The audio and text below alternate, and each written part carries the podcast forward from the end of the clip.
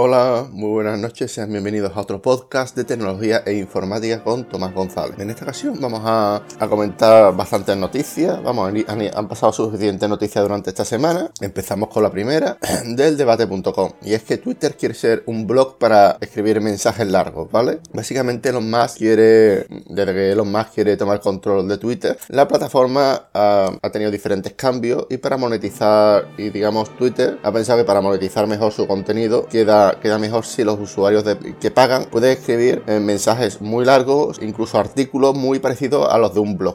Y esto es entendible ya que Twitter se está convirtiendo en un medio de comunicación más. De hecho, se ve muchas veces las tertulias en la televisión o en la radio eh, a, los personajes leyendo los, tweets en, el propio móvil, ¿no? Es algo bastante curioso. Y además, eh, Twitter quiere incentivar que la gente pague por este servicio, ya que con 300, con 300 caracteres es un negocio difícil de sostener a largo plazo, ¿vale?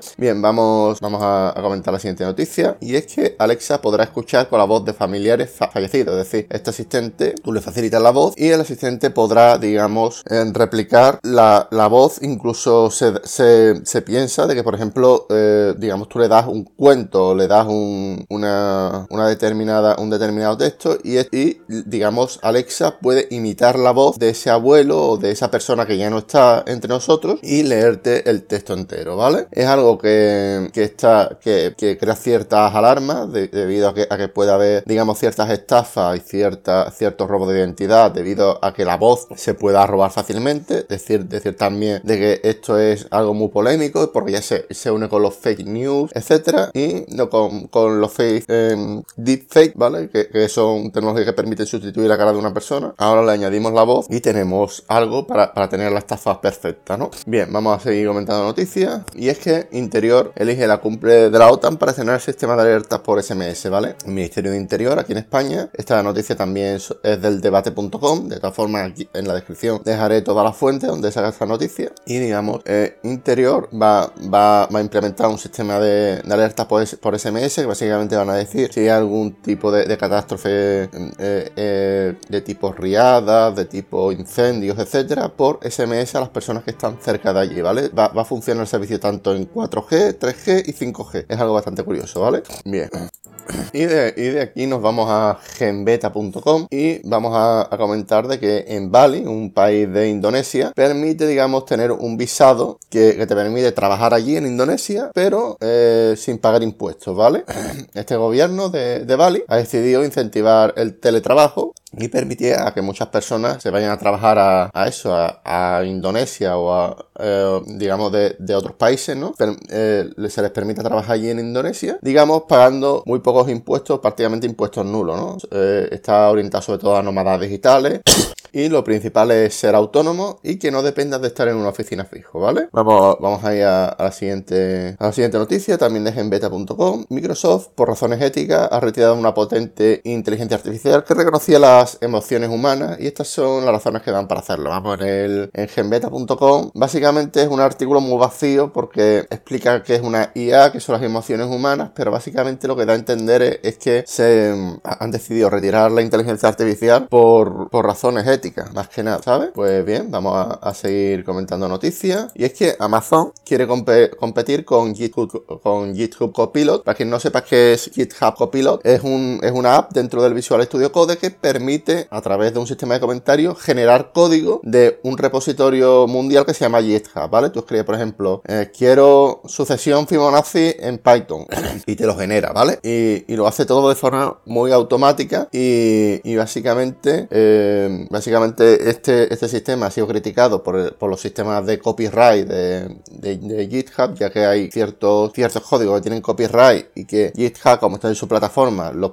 los puede emplear en teoría. Entonces hay un rollo ahí muy raro con, con el copyright, ¿vale? Bueno, pues Amazon quiere lanzar un sistema similar a GitHub Copilot llamado Amazon Code Whisperer, ¿vale? Whisperer, ¿vale? Creo que, que se pronuncia así. Y básicamente es una herramienta auxiliar que permite el, el autocompletado de código, ¿vale? Funcionará con Java, JavaScript y Python. Estará disponible en, Visual Studio Code, IntelliJ y todas sus, variantes, Pixar, Westorm, etcétera, ¿vale? Y nada, vamos a, continuar con otra noticia y es que Japón está en, digamos, eh, en el punto de mira de los ransomware, ¿vale? Los, programas que, permiten, digamos, encriptar todos tus datos de tu, computadora y pedirte un rescate, ¿vale? En Japón siempre se habían librado, curiosamente, debido al, idioma que era demasiado difícil de entender, pero ahora es, mucho más fácil de, vamos, hay, hay sistema de traducción de idiomas, etcétera, y es más fácil de, realizar un ataque, ataque, digamos, internacional, debido a que, a que muchas de las empresas de ransomware se han, se han internacionalizado y interesado por este país en concreto, Japón, ¿no?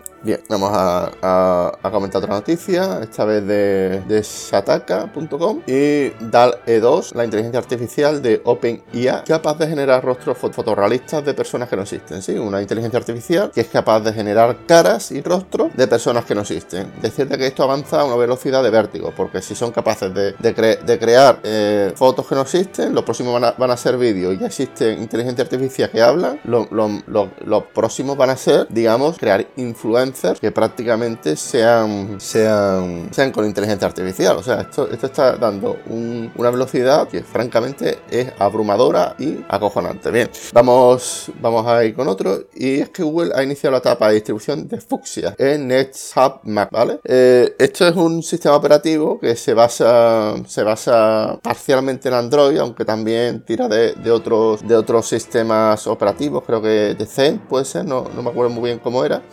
Eh, digamos, sí, Circon, Circon se llama el proyecto. El proyecto es, es, más versátil que Android y se basa sobre todo en la plataforma de lenguaje de programación Flutter, ¿vale? Un lenguaje de programación también creado en, Android y, eh, vamos, Flutter se utiliza en Android Studio y, permite utilizar el código tanto en Android como en Macintosh, ¿vale? Es algo muy interesante y nos vamos a seguir, vamos a seguir comentando, esta vez de linuadictos.com y dice, y, digamos en la conferencia Open Source Summit 2022, Linux Tolbar mencionó la posibilidad de integración temprana en el kernel de Linux de componentes para desarrollar dispositivos en Rust es un lenguaje de programación de velocidad muy parecida a C o C++, que poco a poco, bueno, poco a poco eh, se, está, ganando gran parte de la aceptación de, la comunidad, sobre todo en comunidades como, lo que viene siendo Stack Overflow, entre otras, ya, hay mucha documentación de, de Rust y Rust permite, digamos, es un lenguaje de programación muy parecido a, C Sharp. Por lo que, por lo que yo he visto, em, en diferentes códigos muy parecido a C Sharp, pero que permite eh, hacer el compilado entero en el lenguaje ensamblador, vamos, es como, es como una versión extendida de C++, pero con, con recolector de basura incluido, con, con, funciones de bajo nivel también incluidas, en fin, es, es un lenguaje de programación que se está haciendo conocido, creo que Google estuvo, estuvo participando en el desarrollo de Rust y nada, voy, es, es algo bastante interesante, bueno, voy dejando hasta aquí el podcast de hoy, la verdad espero que os haya gustado, que haya sido interesante y sin más me despido. Un saludo y hasta la próxima. Chao.